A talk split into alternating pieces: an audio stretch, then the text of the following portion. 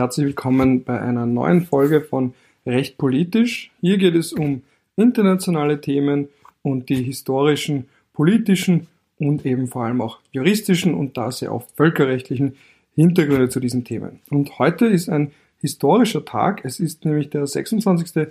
Februar 2020 und heute ist etwas passiert, das auch Auswirkungen auf Österreich haben könnte und zwar die Verkündung des Urteils, beziehungsweise genau genommen der Entscheidung des deutschen Bundesverfassungsgerichts zum Thema Sterbehilfe, beziehungsweise genau genommen Suizidbeihilfe oder wie es in Österreich heißt, Mitwirkung zum Selbstmord. Und zwar hat das deutsche Bundesverfassungsgericht entschieden, dass das dortige strafrechtliche Verbot der Beihilfe zum Suizid oder auch als Suizidbeihilfe abgekürzt verfassungswidrig sei. Und da hören wir uns jetzt mal zum Einstimmen ganz kurz an den ähm, Richter Voskuhle, wie er das im Original kurz darlegt. Das ist natürlich nur, das auch nur ganz angemerkt, ein Ausschnitt von einem recht langen, von einer recht langen Entscheidung, die natürlich sehr elaboriert ist, aber dazu später mehr. Und was man dabei auch noch ganz kurz anmerken sollte, ist der genaue Wortlaut des Bundesverfassungsgerichts. Nämlich geht es da um das allgemeine Persönlichkeitsrecht. Das findet sich in Artikel 2 Absatz 1 in Verbindung mit Artikel 1 Absatz 1 des Grundgesetzes. Vor allem natürlich, was da ja auch ganz prominent verankert ist, ist die Menschenwürde bzw. der Begriff der Menschenwürde. Und das Bundesverfassungsgericht in Karlsruhe hat da eben festgehalten, dass dieses allgemeine Persönlichkeitsrecht ein Recht auf selbstbestimmtes Sterben beinhaltet. Und zu den weiteren Ausführungen zitiere ich jetzt Richter Voskuhle bzw lasse ich Richter Voskuhle selbst direkt zu Wort kommen. Dieses Recht schließt die Freiheit ein, sich das Leben zu nehmen, hierfür bei Dritten Hilfe zu suchen und, soweit sie angeboten wird, in Anspruch zu nehmen. Das Recht auf selbstbestimmtes Sterben ist nicht auf fremd definierte Situationen wie schwere oder unheilbare Krankheitszustände oder bestimmte Lebens- und Krankheitsphasen beschränkt. So, da steckt jetzt so viel drin, dass ich gar nicht weiß, wo anfangen. Also, wir fangen beim Allgemeinen an, gehen dann ins Detail und dann schlagen wir die Brücke zur österreichischen Rechtslage und ob es da auch mögliche Auswirkungen auf Österreich geben könnte, weil hier ist ja auch ein Individualantrag zum österreichischen Straftatbestand der Mitwirkung am Selbstmord anhängig. Die passive Sterbebeihilfe ist mittlerweile ein nicht mehr ganz so politisch heikles bzw. aufgeladenes Thema oder auch, man kann es auch sagen, das Thema ist mehr oder weniger gegessen. Bei der passiven Sterbebeihilfe geht es, um es mundartlich zu formulieren, ums Geräte abschalten. Da spielt natürlich eine ganz entscheidende Rolle der Patientenwille. Im Idealfall gibt es eine Patientenverfügung, die hinreichend eindeutig festlegt, was der oder die Patient, Patientin im Falle eines Falles möchte.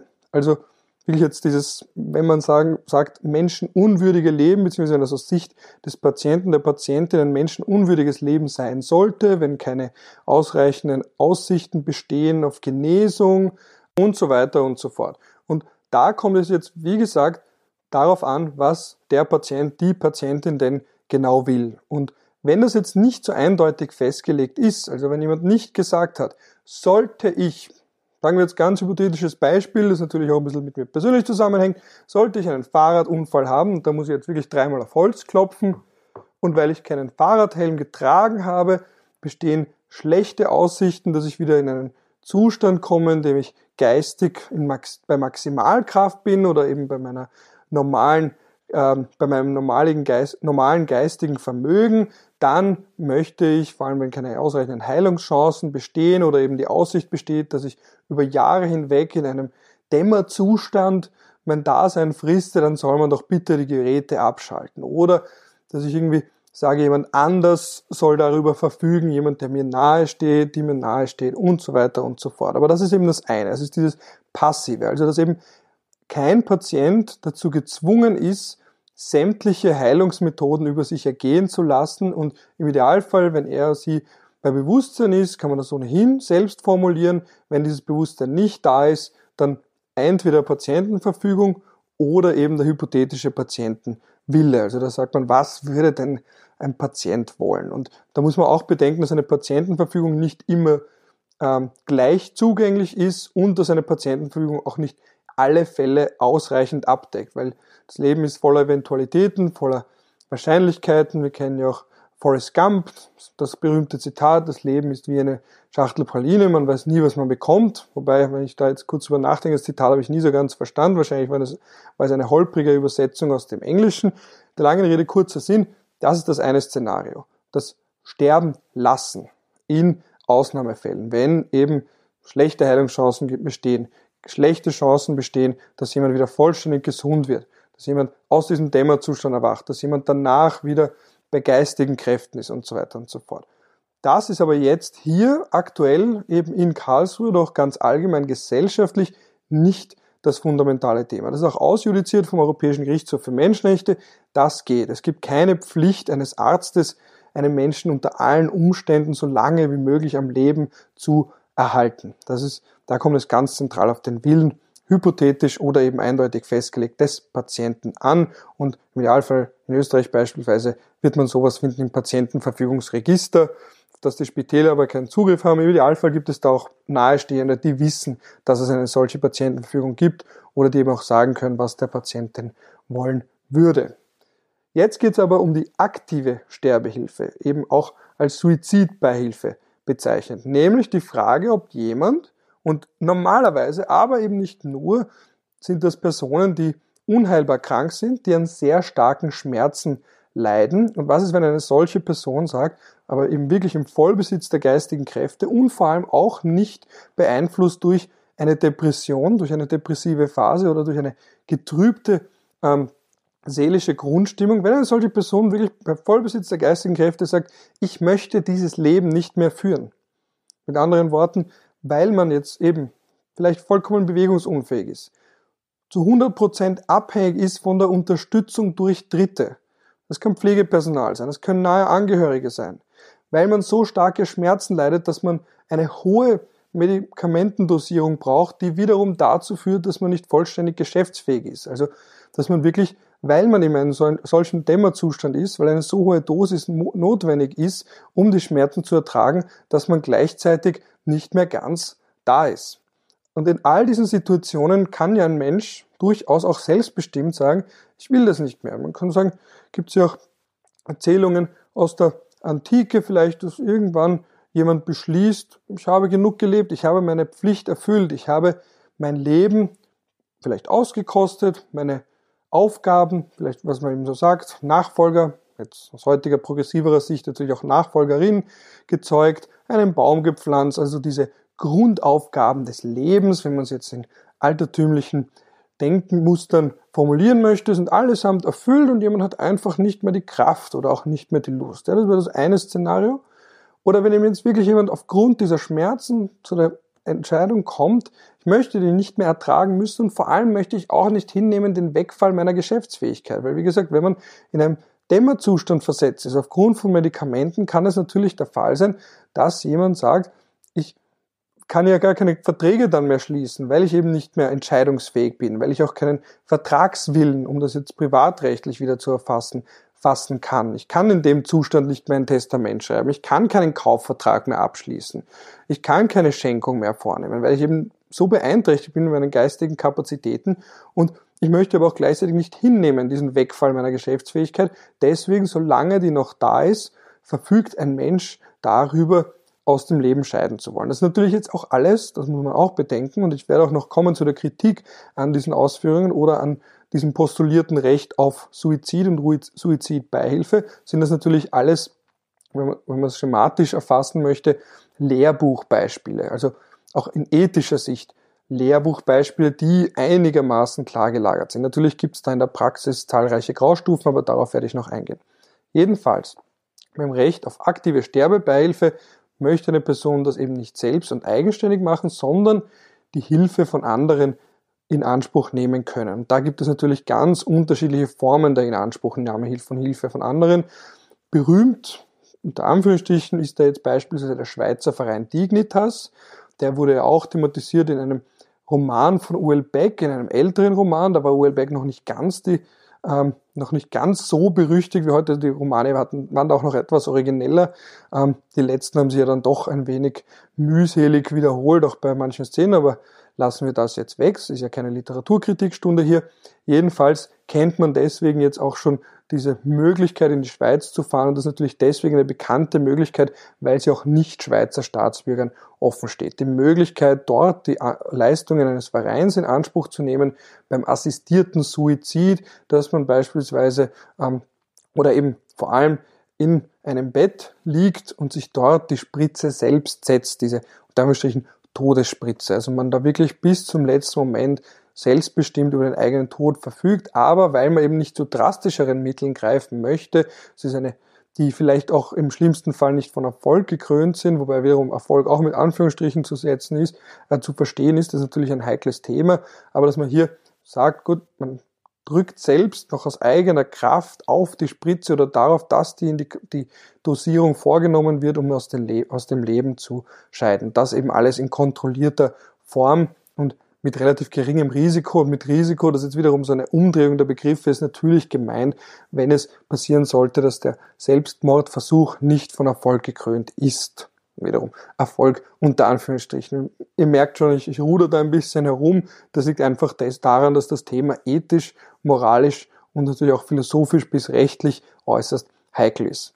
Gut, und das wäre eben jetzt so ein Beispiel von aktiver Suizidbeihilfe. Das ist aber nicht die einzige Form. Das kann natürlich auch sein ein Beratungsgespräch bei einem Arzt, wenn eben ein unheilbarer kranker Mensch oder an schweren Schmerzen, die sich auch nicht heilen lassen, ähm, leidender Mensch mal sagen möchte, ich möchte die Optionen ins Auge fassen. Wie wird sich das anfühlen? Wie wird das ungefähr, wie lange wird das dauern? Welche Möglichkeiten gibt es? Also allein ein Beratungsgespräch, auch das kann ja bereits als Suizidbeihilfe gelten. Vor allem, wenn diese Beratung ernst sein soll und ein sehr offenes Gespräch, bei dem eben auch im Raum steht, dass der Arzt schlussendlich zu dem Schluss kommt und hier eine realistische Einschätzung vornimmt und sagt, naja, ich verstehe Ihr Ansuchen, ich verstehe Ihr Anliegen und ja, Sie werden nicht mehr von diesen Schmerzen geheilt und es gibt Möglichkeiten dieser und jener Art. Und auch hier, wenn man das jetzt verbietet, und das ist eben der Knackpunkt des, der Entscheidung des deutschen Verfassungsgerichts, Bundesverfassungsgerichts,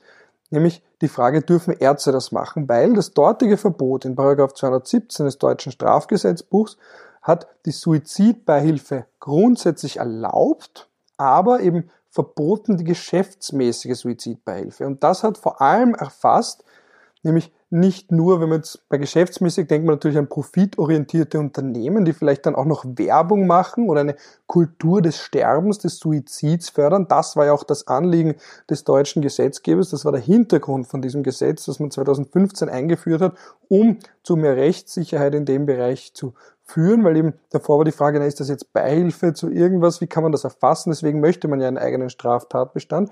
Aber eben nicht nur solche potenziellen kommerziellen Unternehmen, die Werbung machen für, kommen Sie doch zu uns, bei uns stirbt, stirbt es sich fein. Also das war natürlich der klassische, der idealtypische im negativen Sinn Fall, der da geregelt werden sollte. Aber das deutsche Verbot hat eben auch Ärzte umfasst. Und das war einer der Hauptkritikpunkte, weil eben jemand, damit, damit dadurch wird den Menschen natürlich die Möglichkeit genommen, ähm, ein offenes Beratungs-, ein klärendes Beratungsgespräch mit Ärzten, vielleicht Ärzten, die sie auch schon lange begleitet haben, vielleicht ist es sogar der Hausarzt, der einen ein Leben lang kennt oder eben ein Experte, eine Expertin, die ein, der die ein, ein, ein Leben lang kennt und ein solches ganz offenes Gespräch war dadurch nicht möglich. Und das Bundesverfassungsgericht hat, hat in dem Zusammenhang auch klargestellt oder nochmal betont, dass auch ganz viele Richtlinien für Ärzte ihnen eine solche Möglichkeit gar nicht geben, eben weil da Rechtsunsicherheit bestanden hat und weil natürlich jeder Arzt, jede Ärztin ein legitimes Interesse daran hat, sich eben nicht strafbar zu machen, nur durch ein Beratungsgespräch. Und die zweite Gruppe, die von dem Verbot auch umfasst war und bei der man das natürlich auch problematisieren kann und auch problematisiert hat, eben das Bundesverfassungsgericht problematisiert hat und auch da, das waren, also es waren insgesamt sechs Kläger beim Bundesverfassungsgericht und darunter waren eben auch ein Verein für Suizid bei Elfe. Und eben ein nicht gewinnorientierter Verein, sondern ein Verein, der sich zur Aufgabe gesetzt hat, Menschen dabei zu unterstützen, die wiederum aus freien Stücken auf Grundlage eines frei von negativer ungebührlicher Beeinflussung von außen sich dazu entscheiden sollten oder zumindest darüber nachdenken sollten, ähm, oder nachdenken möchten und das eben auch sowieso tun, dabei zu beraten oder vielleicht auch zu unterstützen. Und solche Vereine, wenn sie eben nicht gewinnorientiert sind, sind aber trotzdem, weil ihr Hauptbetätigungsfeld ähm, diese Unterstützung bzw. diese Beratung oder vielleicht auch die Vornahme von Suizid ist, auch die waren umfasst. Und das war eben der zweite Punkt. Und auch hier hat Karlsruhe wiederum festgehalten, dass das eine ungebührliche ähm, Einschränkung der Vereinsfreiheit sei, beziehungsweise allgemein auch wiederum der Freiheit des Einzelnen, darüber zu entscheiden, ob man aus dem Leben scheiden möchte und falls die Entscheidung getroffen wird, wie und durch wen.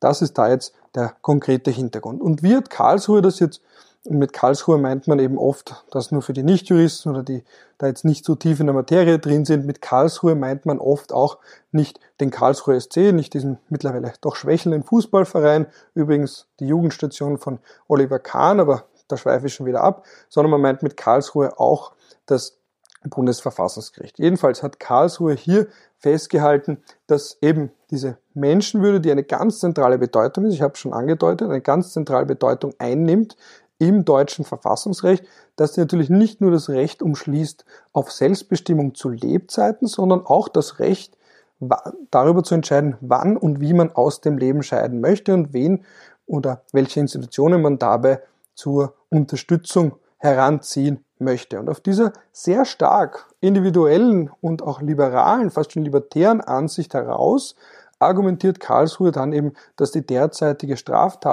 Straftatbestimmung, eben der Paragraph 217 des StGB, verfassungswidrig und daher nichtig ist. Das heißt, wir sind jetzt wieder zurück zur Situation vor 2015. Es ist nicht eindeutig strafgesetzlich geregelt. Es gibt keinen eigenen strafrechtlichen Tatbestand im deutschen Strafgesetzbuch.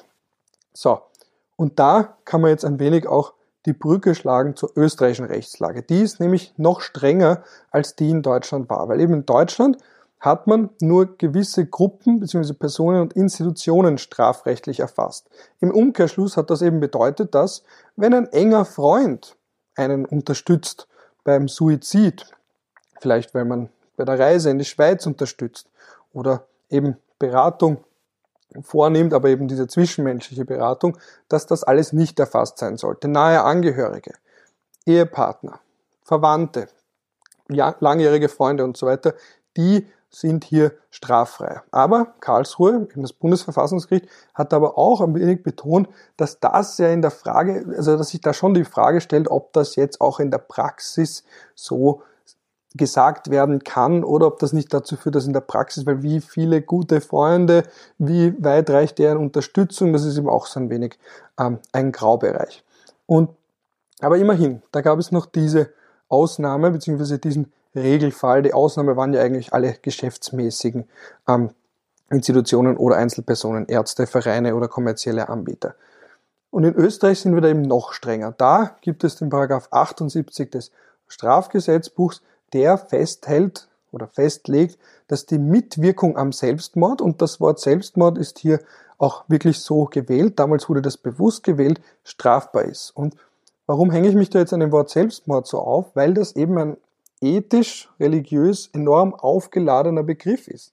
Warum ist der aufgeladen? Weil natürlich das Wort Mord drin steckt. Und der Mord ist natürlich etwas per se, also für sich genommen, ein an sich, etwas an sich Verwerfliches, weil man nimmt das Leben von jemand anderem. Und wenn man jetzt Selbstmord als solches, als Begriff durchdenkt, dann bedeutet es natürlich auch, dass es die moralische Verwerflichkeit beinhaltet, sich selbst das Leben zu nehmen. Und das stammt natürlich aus der christlichen Theologie. Das sind drei Namen zu nennen. Einerseits natürlich Augustinus, dieser ganz frühe, prägende christliche Denker, Thomas von Aquin und zu guter Letzt auch Luther. Bei Augustinus hat sich zum ersten Mal die Frage gestellt, ob der Suizid sich eigentlich mit dem christlichen Glauben vereinbaren lässt. Davor, wenn man jetzt auch noch bedenkt, die Geschichten von Märtyrern, frühchristliche Märtyrer beispielsweise, war das einerseits vielleicht sogar akzeptiert, wenn nicht sogar, eben wenn es darum geht, um, den, um die Verteidigung des Glaubens, wenn nicht sogar aktiv befürwortet. Bei Augustinus hat sich aber die Frage gestellt, vor allem, was tut man mit Menschen, die sich das Leben nehmen, um schneller in den Himmel zu kommen, die also gewissermaßen eine Abkürzung wählen und sagen, ich möchte das irdische Leid, und das liest man ja so schön bei Thomas Hobbes, ja, dass dieses Leben ist nasty, brutish, also es ist jetzt kein schönes Leben, es ist ein Leben voller Mühsal und Drangsal, dass dieses Leben, dass man sagt, ich möchte das jetzt eigentlich gar nicht mehr abwarten, bis ich dann sterbe, um dann hoffentlich in den Himmel zu kommen. Ich nehme eine Abkürzung. Und das war so die zentrale Rechtsfrage, mit der sich Augustinus oder die Augustinus dazu veranlasst hat, in seinem Buch von, das kann man lose über ähm, der Civitate Dei, also der unterstrich Gottesstaat, das ist so die lose Übersetzung von diesem zentralen Werk, hat er sich mit einer Reihe von Argumenten auseinandergesetzt. Er hat sich auch auseinandergesetzt mit dem Selbstmord oder dem, dem Suizid von einer Frau nach, der Vergewaltigung, nach einer Vergewaltigung, wenn sie dann, weil sie ihre Ehre verletzt sieht, aus dem Leben scheidet. Also da gibt es auch die altrömische Geschichte von Lucretia, die da auch eine Rolle gespielt hat, beispielsweise. Und da ist eben Augustinus dann schlussendlich zu dem Punkt gekommen, den Selbstmord klar als unchristlich zurückzuweisen, hat natürlich das große Problem, dass die Bibel eigentlich keine Geschichten zum Selbstmord beinhaltet, sondern eigentlich das Einzige, was man da als finden könnt, Anknüpfungspunkt finden könnte, wäre eigentlich das fünfte Gebot, du sollst nicht töten. Und das hat er eben ausgedehnt, weil er gesagt hat, im Umkehrschluss, da steht ja nicht, du sollst einen anderen töten, sondern ganz allgemein, du sollst nicht töten. Und das hat er dann eben auch bezogen auf sich selbst. Man soll auch sich selbst nicht töten, um eben dem vor allem als Hintergrund gilt da die, diese Abkürzung oder die Leute, die sich und damit einfach machen wollen, möglichst schnell zu Gott zu kommen, um das auch auf einer christlichen Basis eindeutig zurückweisen zu können. Bei Thomas von Aquin finden wir dann, das ist ja bei vielen Themen, wenn wir jetzt auch an den gerechten Krieg denken, ist das ja ein wenig immer dieses, es beginnt mit Augustinus und Thomas von Aquin breitet das dann weiter aus und der hat dann Gründe, der hat dann noch zusätzliche Gründe angeführt, warum das denn verwerflich sei, der Selbstmord verwerflich sei. Und da hat er natürlich vor allen Dingen ausgeführt, ähm, dass der Mensch sich ja nicht selbst gehört. Er gehört einerseits zu einer Gemeinschaft, er ist in eine Gemeinschaft eingebettet. Er würde sich durch den Selbstmord ja dieser Gemeinschaft eigenmächtig entziehen. Vielleicht ist diese Gemeinschaft ja auch angewiesen, fundamental angewiesen auf diese Einzelperson. Und dann hat er natürlich auch betont, dass der Mensch sich selbst ja nicht gehört, sondern als göttliche Schöpfung, ja eigentlich könnte man fast sagen, Eigentum Gottes oder zumindest eben, da der Mensch durch Gott geschaffen wurde, würde er sich ja da würde er den Frevel begehen, in das göttliche Vorrecht, Vorrecht, das göttliche Prärogat darüber zu bestimmen, über Leben und Tod, dass das natürlich auch ein Frevel an Gott ist, wenn jemand Selbstmord begeht. Das sind so zwei der zentralen Argumente, auf deren Grundlage Thomas von Aquin den Selbstmord zurückgewiesen hat. Und zu guter Letzt ist dann natürlich auch noch Martin Luther zu nennen, der hat den Selbstmord als Werk des Teufels bezeichnet und hat damit aber auch den Fokus auf die Tat gelegt, weg vom Täter, also weg vom Selbstmörder hin zum Selbstmord. Und vor allem, wenn man hier spricht von einem Werk des Teufels, dann kann man das natürlich auch argumentieren, dass man sagt, gut, der Selbstmörder ist vom Teufel besessen, vom Teufel beseelt. Also vielleicht ist es ja aber deswegen auch gar nicht so richtig seine Schuld, sondern es ist eben das Werk des Teufels. Der hat Besitz genommen der Seele des Betroffenen und das kann man dann natürlich auch versuchen auszulegen in die Richtung, dass man sagt, gut, das ist jetzt gar nicht mehr so auf der Schuldebene, sondern da könnte man jetzt ganz weit den Bogen spannen. Das ist eben so eine depressive Verstimmung oder eine schwer depressive Episode oder eine schwere Depression, die als Auslöser gilt. Also so gesehen kann man Luther einerseits natürlich als jemanden, muss man einordnen, der den Selbstmord ganz klar moralisch verdammt hat, aber andererseits kann man ihn durchaus auch so interpretieren, dass er in gewisser Hinsicht der Wegbereiter war, die individuelle Schuld wegzunehmen, rauszunehmen und hinzugehen auf die möglichen Hintergründe dieser Schuld. Aber das, wie gesagt, natürlich nur in ganz zaghaften Ansätzen.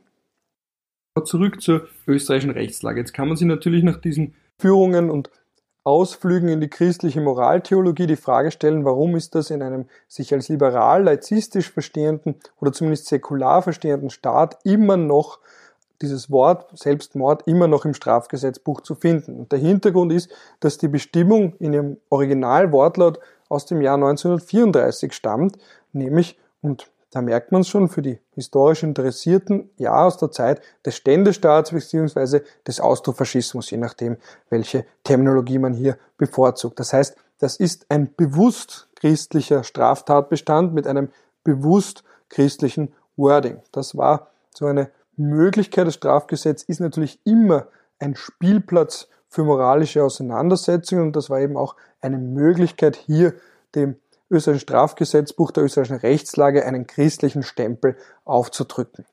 Dabei muss man auch bedenken, dass der Selbstmord oder eben der Suizid als solcher in Österreich bereits seit 1850 nicht mehr verboten ist. Und das führt jetzt zu zwei Absurditäten. Die erste ist die, man bestraft jemanden, der aus dem Leben scheiden wollte, wenn jemand unter Anführungsstrichen wiederum erfolgreich Suizid begangen hat, ist das natürlich hinfällig.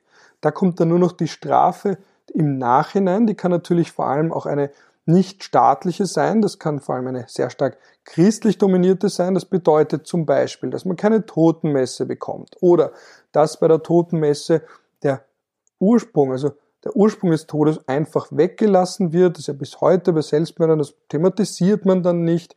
Dann kann eine weitere Bestrafung darin bestehen, also eben jetzt nicht staatlich, aber eben kirchliche Bestrafung darin bestehen, dass man nicht begraben werden darf auf einem kirchlichen Friedhof oder überhaupt kein, ein richtiges Begräbnis erhält, ähm, solche Mittel. Also das ist da der eine Aspekt. Also man kann da wirklich sagen, da ist eine Bestrafung über den Tod hinaus, aber das ist eben jetzt nicht die staatliche.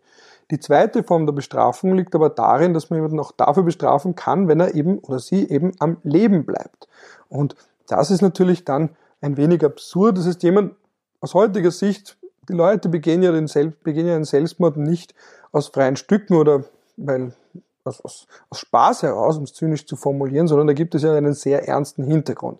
Und dass dann jemand auch noch bestraft wird dafür, der eben Selbstmord als Hilfeschrei oder eben als Ausdruck der, ähm, der Verzagtheit, als Ausdruck einer Misere, als Ausdruck von einer Lebenssituation jemand nicht weiter durchstehen möchte, dass dann dann noch sozusagen auf den Deckel bekommt, mutet aus heutiger Sicht natürlich absurd an mit dem christlichen Hintergrund ähm, auch des frühen 19. Jahrhunderts wird es natürlich besser erklärbar.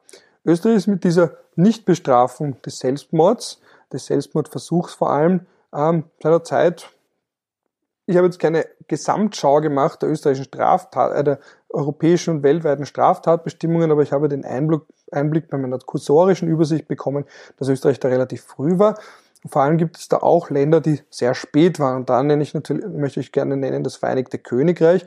Da war der Selbstmord, bzw. der Selbstmordversuch bis 1961 mit Strafe bedroht. Und da wurden die Leute auch wirklich nach einem gescheiterten Selbstmordversuch entweder mit Geldstrafen belegt oder sogar mit Gefängnisstrafen. Und einen ganz absurden Fall gibt es da auch noch aus der Zeit des Zweiten Weltkriegs, wo eine nach Großbritannien geflohene Jüdin gemeinsam mit ihrer Mutter sich umbringen wollte. Die Mutter hat es geschafft, sie selbst nicht. Und sie wurde dann auch wirklich von einem Richter in London bestraft und zwar mit dem Tod bestraft, was natürlich ganz besonders absurd anmutet, auch wiederum nur erklärbar aus mittlerweile stark veränderten Moralvorstellungen heraus, aber eben damals anderen vorherrschenden Moralvorstellungen heraus. Aber das ist eben eine besonders absurde Episode aus der Strafrechtsgeschichte, aus der britischen Strafrechtsgeschichte. Jetzt mal wieder zurück zu Österreich. Also dieser Straftatbestand besteht bis heute weiter fort und das bringt mich zu der zweiten Absurdität in dem Zusammenhang. Wir haben hier ein Delikt sui generis. Sui generis, das sagt der Jurist, die Juristin immer dann, wenn es keine entsprechende Kategorisierung gibt. Vor allem im Völkerrecht macht man das ganz gerne. Rechtssubjekte sui generis, wenn man eben nicht weiß, nein, ist das jetzt ein, ist kein Staat, ist keine Internationalisation, irgendwas dazwischen, dann nennen wir es sui generis. Das internationale Komitee vom Roten Kreuz zum Beispiel oder der souveräne Ritter Malteser Orden, das sind so Völkerrechtssubjekte sui generis eigener Art. Und das gibt's eben auch im Strafrecht und dieser Straftatbestand der Mitwirkung am Selbstmord ist so ein Delikt oder eben so ein Straftatbestand sui generis. Warum? Weil hier die Haupttat nicht mit Strafe belegt ist. Das heißt, durch den Wegfall der Strafbarkeit des Selbstmords oder des Suizids fällt aber nicht weg die Bestrafung dabei der Beteiligung daran. Das heißt, das Haupt, die Haupttat, der eigentliche Selbstmord ist straffrei, die Beteiligung daran ist aber mit Strafe bewährt. Und das ist eben so ein kleiner Widerspruch. Deswegen hier die Bezeichnung sui generis ist auch das einzige Delikt dieser Art. Üblicherweise ähm, bei solchen Delikten, also macht man das ganz allgemein über die verschiedenen Täterschaftsformen, die Beitragstäterschaft oder die Anstimmung oder eben die Beihilfe oder die Anstiftung, ähm, nicht Anstimmung, Anstiftung. Ähm, das kann man ganz allgemein lösen. Hier ist aber, weil es gar keine Haupttat gibt, gibt es eine eigene Tat zu sagen, gut, die Haupttat selbst bestrafen wir nicht, aber wir bestrafen es, wenn jemand dabei hilft, auch wenn das ursprünglich eben der Selbstmord nicht mit Strafe bewährt ist. So, das ist eben wie gesagt die zweite Absurdität. Den Straftatbestand hat man aber wiederum auch eingeführt, eben um Rechtssicherheit zu schaffen, weil sonst müsste man da irgendwie über die verschiedenen Täterschaftsformen gehen und da vor allem auch die Frage, dass man eben diese Fremdgefährdungsdelikte, ist da wieder der technische Begriff, die ja nicht unbedingt, dass man die so auslegt, zu sagen, gut, da geht es eigentlich gar nicht darum, dass man Fremde gefährdet, sondern das kann man auch ummünzen auf die Selbstgefährdung. Aber wiederum mehr Rechtssicherheit zu schaffen, eigener Straftatbestand. Das große Problem mit dem Straftatbestand der Mitwirkung am Selbstmord, eben dem österreichischen Straftatbestand, besteht darin, dass er sehr weit gefasst ist. Das heißt, in Österreich ist die aktive Suizidbeihilfe äußerst streng geregelt und eben auch strenger geregelt als in Deutschland. Und da gibt es auch eine Reihe von Beispielen aus der Rechtsprechung und das sind natürlich emotional aufwühlende Beispiele. Also eines davon ist, da hat jemand, das ist ein Kärntner Fall, in Kärnten einer Person, die in die Schweiz fahren wollte oder eben gefahren ist, um dort im Rahmen von Dignitas, also dieser Sterbehilfeorganisation, sich das Leben zu nehmen, hat diese Person unterstützt durch den Kauf eines Zugtickets. Da ist es in letzter Instanz, also letztlich dann nicht zu einer, nicht letzter Instanz, letztlich, letzten Endes nicht zu einer Bestrafung gekommen, aber da muss man sich dann immer so Ausflüge beginnen mit, dass man die Schuldfrage stellt und eben gibt es eine Entschuldigung und so weiter und so fort. Aber rein grundsätzlich, und das ist eben der bedenkliche Outcome von diesem Fall, rein grundsätzlich hat man da gemerkt, dass das sogar so weit gefasst ist, dass sogar das simple Kaufen eines Zugtickets in die Schweiz von, für jemanden, der sterbewillig ist, theoretisch zumindest mit Strafe bewährt ist. Der zweite Fall ist vor allem zwischenmenschlich äußerst drastisch. Da geht es um einen Mann, nennen wir ihn Herrn T. Ähm, ist der erste Anfangsbuchstabe seines Nachnamens. Er ist auch einer der Antragsteller bei dem Verfahren vor dem bei dem derzeit laufenden Verfahren vor dem österreichischen Verfassungsgerichtshof. Und dieser Herr T. hat seine Frau beim Suizid unterstützt, indem er ihr seine Waffe zur Verfügung gestellt hat. Also konkret hatte sie Zugriff zum Safe, in dem diese Waffe sich ordnungsgemäß befunden hat. Es war auch eine Waffe, die er rechtlich einwandfrei in seinem Besitz hatte, in seinem Eigentum hatte. Also er hatte in anderen Worten einen entsprechenden Waffenschein und damit geht ja auch einher, die Waffe so zu verwahren, dass niemand sonst Zugriff darauf hat. Seine Ehefrau hatte aber Zugriff darauf und sie hat diese Waffe auch genommen, um sich selbst zu erschießen in der eigenen gemeinsamen Badewanne, während er ähm, auch im Haus war und knapp davor hat sie auch bei der Polizei angerufen, ihren Selbstmord, ihren Suizid angekündigt, um den Verdacht, der ja auf ihren Mann gefallen wäre, um einen solchen Verdacht hintanzuhalten, damit es nicht zu einem solchen Verdacht kommt, dass man eben glaubt, er könnte sie ermordet haben oder vielleicht angestiftet haben zum Selbstmord, zum Suizid. Und da ist es natürlich nicht zu einer Anklage wegen Mord, oder es ist, natürlich ist, so klar ist das ja auch nicht, es ist jedenfalls nicht zu einer Anklage wegen Mord gekommen, auch nicht wegen, zu einer Verurteilung, aber zu einer Verurteilung wegen der Mitwirkung am Selbstmord, eben aufgrund des zur Verfügung stellens der Tatwaffe oder der Waffe, seiner Pistole und darüber hinaus auch, weil er ihr gesagt hat, dass er, sollte sie beim Selbstmordversuch, beim Suizidversuch scheitern, ähm, dass er auch den, den sogenannten Gnadenschuss versetzen würde. Und mit einem Gnadenschuss meint man eben, sollte eine Person beim Suizid scheitern oder auch aus anderen Gründen, der Begriff ist weiter gefasst, eben auch wenn man eine Person im Krieg, wenn man zum Beispiel an Kriegsfalle denkt, ähm, wenn man da nicht erfolgreich war, die Person zu töten, dass man dann, um sie von den Schmerzen zu erlösen, dass man dann eben den Gnadenschuss versetzt. Und die Frau von Herrn T. wusste, dass er das bei ihr auch tun würde. Und auch das war ein Grund, warum hier eine solche Mitwirkung gegeben war, weil natürlich dieses Bewusstsein, dass sie dann nicht zusätzlich zu den Schmerzen, die sie aufgrund ihres Bauchspeicheldrüsenkrebses und ihres Bauchfellkarzinoms, das eben zu sehr starken Schmerzen geführt hat, dass sie nicht nur deswegen ähm, leidet, sondern dann auch noch zusätzlich hinzukommen würde die Folgeerscheinungen eines gescheiterten Selbstmordversuchs, Suizidversuchs und dass sie das dann noch einmal zusätzlich darin bekräftigt hat, diese Tat auszuführen. Und das waren eben die Grundlagen, auf deren Herr T. Ähm, verurteilt wurde. Er musste zwar nicht ins Gefängnis, auch wiederum hier natürlich, man versucht da als Richter, als Richterin ein salomonisches Urteil zu fällen, weil ja irgendwo eine Nachvollziehbarkeit gegeben ist, aber das Stigma bleibt natürlich. Also das Stigma verurteilt worden zu sein, weil man seine Frau, und bei Herrn T. war das eine über 40 Jahre lang andauernde Ehe, die auch wie er selbst dann noch gesagt hat und wie auch in dem Verfahren festgestellt wurde, die reibungslos war, die eben im Großen und Ganzen ohne Probleme war, dass man dann eben nach diesen 40 Jahren Ehe, ähm, dass es irgendwo nachvollziehbar ist, wenn man stark zusammengewachsen ist, sich sehr nahe steht, ähm, dass man dann den Partner, die Partnerin auch dabei unterstützt beim, bei einem nachvollziehbaren Suizid. Und das ist nämlich auch so ein weiterer Hintergrund, warum sich auch hierzulande viele daran stoßen an diesem Straftatbestand, weil er natürlich dazu führt, dass man ähm, gewisse Möglichkeiten aus dem Leben zu scheiden ja gar nicht erst hat. Und eine solche Möglichkeit hat ja auch Herr T. jetzt nicht, weil, das ist die zweite Konsequenz aus dieser Verurteilung neben dem Stigma, die besteht darin, dass er auch keinen Waffenschein mehr hat, also keine Waffe besitzen darf und diese Form des Suizids für ihn damit auch ausscheidet. Und deswegen ist er einer von vier Antragstellern beim Verfassungsgerichtshof. Das ist ein Individualantrag, den vier Personen gestellt haben, die eben behaupten, ähm, behaupten im juristischen Sinn, also sie geben an, dass sie in ihren Verfassungs rechtlich gewährleisteten Rechten verletzt sind. Und da fällt nämlich darunter wiederum dieses Recht auf Selbstbestimmung, wenn man es jetzt ganz allgemein fassen will, ähm, die Möglichkeit, frei und eigenbestimmt aus dem Leben zu scheiden. Da kommt dann auch dazu das Verbot der Folter und der unmenschlichen Behandlung. Das spielt natürlich dann eine Rolle, wenn man, wenn sich der Gesundheitszustand zunehmend verschlechtert, was ich vorher schon gesagt habe, eben wenn man vielleicht sogar seine Geschäftsfähigkeit verliert, ähm, weil das natürlich eine hohe Medikamentendosierung von Schmerzmitteln natürlich eine Beeinträchtigung der geistigen Leistungsfähigkeit des Bewusstseins mit sich bringt, dass das natürlich irgendwo man auch argumentieren kann, dass es ja unmenschlich ist, unmenschlich, beziehungsweise man im Umkehrschluss auch argumentieren kann, dass die Notwendigkeit, Leid zu ertragen, ja irgendwo auch unmenschlich sei. Das ist eine weitere Grundlage.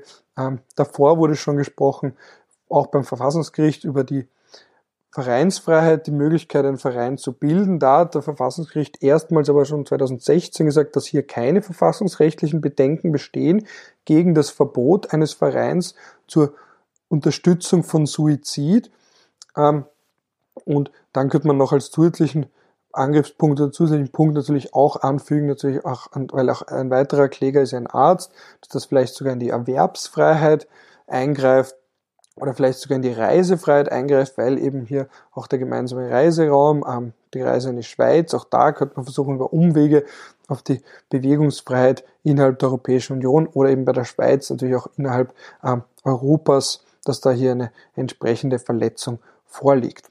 Das bringt mir auch zu den anderen Antragstellern im derzeit beim VfGH anhängigen Verfahren. Also das sind zwei weitere Personen, die an schweren und unheilbaren Krankheiten leiden, das natürlich dann auch dazu führt, dass sie hier eigenbestimmt aus dem Leben scheiden möchten. Eine Person leidet an Multiple Sklerose in einem sehr späten Stadium, ist deswegen vollkommen von der Hilfe von außen abhängig, könnte also gar nicht selbst in die Schweiz gelangen und eine weitere Person leidet an Parkinson, wäre jetzt noch, und schwierig, aber doch in der Lage, eigenständig in die Schweiz zu fahren. Aber, und das bringt uns zum nächsten in dem Zusammenhang einschlägigen ethischen Problem, wäre dann natürlich dazu verpflichtet oder gezwungen eher, gezwungen jetzt schon in die Schweiz zu fahren oder zumindest so lange in die Schweiz zu fahren, wie das noch aus eigenen Kräften möglich ist. Und das führt natürlich dazu, man muss ja bedenken, Menschen, die grundsätzlich sterben möchten aufgrund einer unheilbaren Krankheit, aufgrund von schweren Schmerzen, wollen ja nicht so früh wie möglich sterben, sondern die haben natürlich,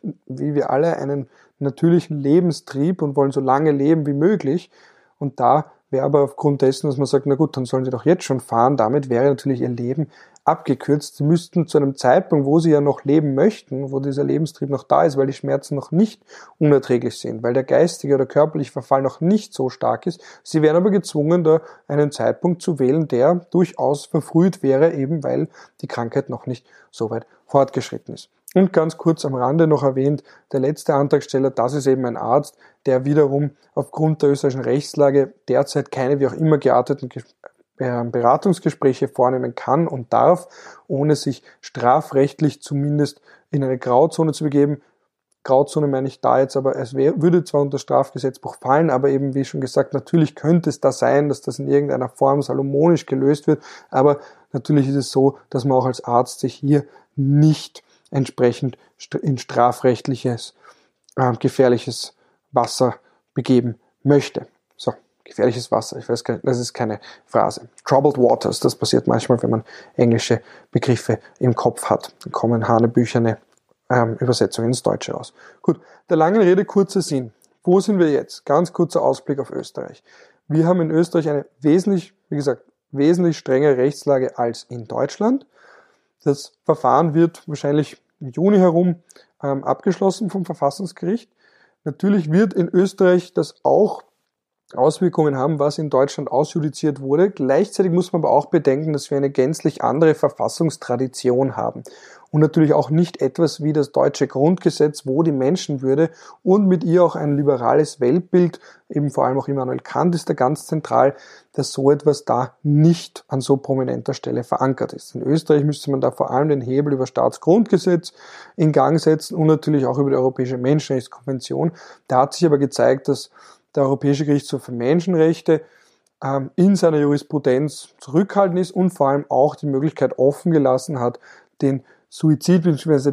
die Beihilfe zum Suizid zu bestrafen. Gleichzeitig fällt natürlich dann doch auf, dass zwei Länder, die einander kulturell doch nahestehen, natürlich immer die Frage, Österreicher vor allem als das kleinere Land wollen sich entsprechend immer abgrenzen vom großen deutschen Nachbarn, aber jetzt natürlich von außen der Blick, der möglichst neutrale, bemühte Blick, würde natürlich sagen, das sind Länder, die kulturell einander sehr nahe stehen, sehr ähnlich sind und trotzdem gelangt man zu gänzlich anderen verfassungsrechtlichen Wertungen oder eben auch es liegen ganz andere Rechtslagen, rechtlichen Tatbestände zur Einhegung oder zur Reglementierung von Suizidbeihilfe vor. Also da merkt man eine ganz interessante Divergenz und es wird sich weisen, ob der österreichische Verfassungsgerichtshof hier wegen Karlsruhe oder wie weit die Einflüsse von Karlsruhe gehen und vielleicht dennoch zu einer Verfassungswidrigkeit gelangt. Wie gesagt, schon vorher, 2016, war ein ähnliches Verfahren anhängig. Da ging es um die Gründung eines Vereins, die untersagt wurde, eines Vereins zur Suizidbeihilfe, eben weil der verfolgte Zweck des Vereins gegen das Strafgesetzbuch, gegen die verbotene Mitwirkung am Selbstmord verstößt. Aber da war ganz zentrale Diskriminierung eben und die Vereinsfreiheit nach Artikel 11 der Europäischen Menschenrechtskonvention. Jetzt sind einige Argumente noch dazugekommen. Da muss man natürlich auch bedenken, dass bei solchen Individualanträgen ähm, die Begründung oft sehr knapp ausfällt. Da wird sich dann die Frage stellen, ob der Individualantrag überhaupt zugelassen wird bei den Betroffenen. Ähm, meiner Meinung nach, aber das ist jetzt wieder eine oberflächlichere Betrachtung, ist das vor allem gegeben bei einer Person, die körperlich schon so weit in ihren physischen Fähigkeiten beeinträchtigt ist, dass sie nicht eigenständig in die Schweiz fahren kann, um dort Suizidhilfe in Anspruch zu nehmen, in einem institutionalisierten, geregelten Rahmen. Da liegt meiner Meinung nach schon die Legitimation vor, also eben die Möglichkeit, hier entsprechend in den Rechten ähm, betroffen zu sein. Bei dem Arzt meiner Meinung nach auch. Bei jemandem, der momentan noch fit ist oder eben, also wie bei den anderen, vor allem bei Herrn T., ähm, der eben aufgrund seiner eigenen biografischen Erfahrung dieses Recht haben möchte, der nicht zu einem Pflegefall werden möchte oder zu jemandem, der unter enorm starken Schmerzen leidet, wie eben seine Frau oder eben auch der andere Herr, der an Parkinson leidet, der auch aufgrund seiner Biografie, weil er das bei seiner Frau mitbekommen hat, nicht ähm, als vollkommener Pflegefall enden möchte, ob da auch der Verfassungsgerichtshof davon ausgeht, dass die unmittelbar in ihren individuellen Rechten verletzt wurden, ähm, lässt sich hier sagen, aber vielleicht nicht ganz so eindeutig zu argumentieren wie vor allem bei jemandem, der jetzt schon betroffen ist, weil er nicht eigenständig in die Schweiz fahren kann und logischerweise niemanden finden wird, der ihn unterstützt, weil eben da oder nur schwer wen finden wird, der ihn unterstützt, weil die Person, die Unterstützung leistet, natürlich auch das Problem hat, dass sie dann sich strafrechtlich ähm, verdächtig macht und eben auch mit einer Strafe rechnen muss, unabhängig davon, wie das letztliche Urteil dann ausfallen würde. Gut, ich habe jetzt schon recht lange und recht viel gesprochen. Das ist nun mal so bei derartig ethisch und philosophisch komplexen Themen. Ah, und das bringt mich zu dem Punkt, ein bisschen was muss ich doch noch sagen zu den Gegenargumenten, was ich ja schon davor angekündigt habe. Also bei all diesen Ausführungen, das sind natürlich relativ klar gelagerte Beispiele. Das Gegenargument betrifft, besteht natürlich einerseits dabei, dass man, wenn man jetzt sagt, man macht einen Ausnahmetatbestand für nicht so ganz klar gelagerte Fälle, dann ist natürlich hier die Frage, wie definiert man die unheilbare Krankheit? Wie definiert man schwere Schmerzen? Das ist so ein Punkt. Der andere Einwand besteht darin zu sagen, naja, fördert man damit nicht eine Suizidkultur? Soll heißen, dass man nicht sagt, gut, vielleicht, dass das noch dazu führt, dass nahe Angehörige Druck ausüben, sagen, naja, weil sie vielleicht erben möchten, dass sie dann vielleicht ihren Opa, die Oma ein wenig dazu drängen, doch Suizid zu begehen in einem geregelten Rahmen. Ähm, dass das natürlich auch gefördert werden könnte. Dass das vielleicht dazu führt, dass die Palliativmedizin, also die medizinische Versorgung von älteren Menschen oder eben sehr schwer kranken Menschen, ähm, Hospize und so weiter, dass das dann irgendwie als Alternative der Suizid dasteht. Also so ein, das nennt man ein Argument, das Slippery Slope Argument. Wo hört man dann auf? Kommen wir da nicht zu einer Nekrokultur, zu einer Sterbekultur, zu einer Suizidkultur. Dann vielleicht noch irgendwie ein pervertiert neoliberales Argument zu sagen, naja, Menschen, die sehr schwer krank sind, die belasten ja stark das Gesundheitssystem, dass man dann nicht vielleicht dann noch zusätzlich auch einen gesellschaftlichen Druck hat, der mitwächst. Und darauf ist auch Karlsruhe eingegangen zu sagen, ja, das ist noch nicht ganz klar gesichert, aber dass man aus diesem Grund die Suizidbeihilfe reglementieren will, ist durchaus nachvollziehbar. Also das muss man da auch bedenken. Ähm, gibt es gewichtige Argumente dagegen, aber das Hauptargument dafür ist eben immer noch das, dass das selbstbestimmt funktionieren muss. Der Gesetzgeber, vor allem in Deutschland, versucht natürlich da irgendwo die Balance zu wahren zwischen Anreizen zum Suizid und oder im schlimmsten Fall eine gar eine Suizidkultur, auch in Fällen, wo das nicht nachvollziehbar ist oder eben auch wo setzt man die Grenze zwischen jemandem, der an starken Depressionen leidet und deswegen nicht mehr weiterleben möchte und Personen, die wirklich genuin eigenständig entscheiden. Das ist auch die ganz große philosophische Frage, was ist denn der freie Wille? Und das sind all diese Sorgen, die da natürlich mitschwingen und dazu sorgen, ähm, da der Hintergrund und den Hintergrund darstellen, wieso ähm, es natürlich auch große Bedenken gibt und warum es auch beispielsweise einer Bioethikkommission beim Bundeskanzleramt auch hier ein abweichendes Votum von einer Minderheit der Mitglieder, aber doch auch von einigen Mitgliedern und sämtliche Mitglieder der Bioethikkommission sind natürlich ähm, hochqualifizierte Personen in rechtsethischen, philosophischen Fragen und warum hier eine Reihe von Mitgliedern ein abweichendes Votum zur Mehrheit der Mitglieder abgegeben hat, indem sie eben für eine wortidente Einbehaltung, Beibehaltung von 78 des österreichischen Strafgesetzbuchs zur Mitwirkung am Selbstmord sind. Das eben nur nochmal zur Zusammenfassung eine Reihe von Argumenten gegen die Freigabe der Suizidbeihilfe, allgemein die gesellschaftlichen Auswirkungen auf der zwischenmenschlichen Ebene, auch die Frage, was macht man jetzt, wenn Angehörige oder vielleicht auch gar nicht mal Angehörige oder nicht mal nahestehende Personen Suizidbeihilfe leisten oder eben auch bitte eine Person drängen könnten und natürlich auch immer noch das zentrale Arztbild, das habe ich vorher nicht erwähnt, das möchte ich da auch noch ganz kurz anführen, vom Arzt als jemand, der heilt oder der Ärztin als jemanden, die heilt ähm, und das nicht im Widerspruch dazu steht, wenn auf einmal der Arzt, die Ärztin als jemand, der oder die den Tod bringt, steht. Und auch da wäre wiederum das Gegen-Gegenargument würde darin bestehen, dass dieser hippokratische Eid und dieses Gelöbnis Menschen zu heilen oder zumindest ihre Schmerzen zu lindern und eben nicht tot zu bringen, dass das aus einer Zeit stammt, erstens aus einer anderen Ethik, aus einer anderen vorherrschenden Ethik und auch aus einer Zeit, als wir gewisse Fragen uns noch gar nicht gestellt haben, wie eben das Weiterleben, wenn man an Apparaten hängt, unter Anführungsstrichen gesagt, oder eben auch dass es da auch zivilisierte Möglichkeiten gibt, aus dem Leben zu scheiden und vor allem natürlich auch da noch kein individualisiertes, stark individualisiertes und auf die Selbstbestimmung abstellendes Menschenbild vorgeherrscht hat. So, es ist jetzt doch noch ein längerer Ausflug zum Schluss geworden. Ich bedanke mich wie immer fürs Zuhören. Ich hoffe, es war wiederum interessant. Ich freue mich auch über neue Hörer. Das war heute natürlich ein äußerst schweres Thema, mit dem wir uns aber auch oder gerade deswegen auseinandersetzen müssen. Es hat schon seinen Grund, warum das in Deutschland auf höchstrichterlicher Ebene entschieden wurde und warum das auch in Österreich bald auch auf verfassungsrechtlicher Ebene oder durch den Verfassungsgerichtshof diskutiert wird. Wie weit das diskutiert wird, steht derzeit in den Sternen. Auch die große Frage, möchte die Regierung da überhaupt das angehen, dieses heiße Eisen? Man kann sich vorstellen, da wird es wahrscheinlich auch innerhalb der Regierung stark unterschiedliche Meinungen geben. Fest steht jedenfalls, dass das Thema uns eine Zeit lang noch begleiten wird, vor allem eben auch wegen der äußerst strengen österreichischen Rechtslage. Und als Ausblick kann man dann nur noch weitergeben, ähm, dass wir noch einige Debatten auf uns zukommen sehen werden. Ich habe jetzt versucht, mal die wesentlichen Argumente herauszudestillieren und hoffe, dass eben, wie schon vorhin angemerkt, dass auch für euch einiges Interessantes dabei war. In diesem Sinne bedanke ich mich jetzt noch einmal, hoffe, ihr hört wieder rein auf Empfehlungen. Über Empfehlungen natürlich freue ich mich auch und dergleichen und mein mittlerweile schon fast routinemäßiges Schlusswort. Je nachdem, wie spät es jetzt bei euch ist, wünsche ich euch einen guten Start in den Tag, einen angenehmen Nachmittag, einen angenehmen Abend oder eben auch eine gute Nacht.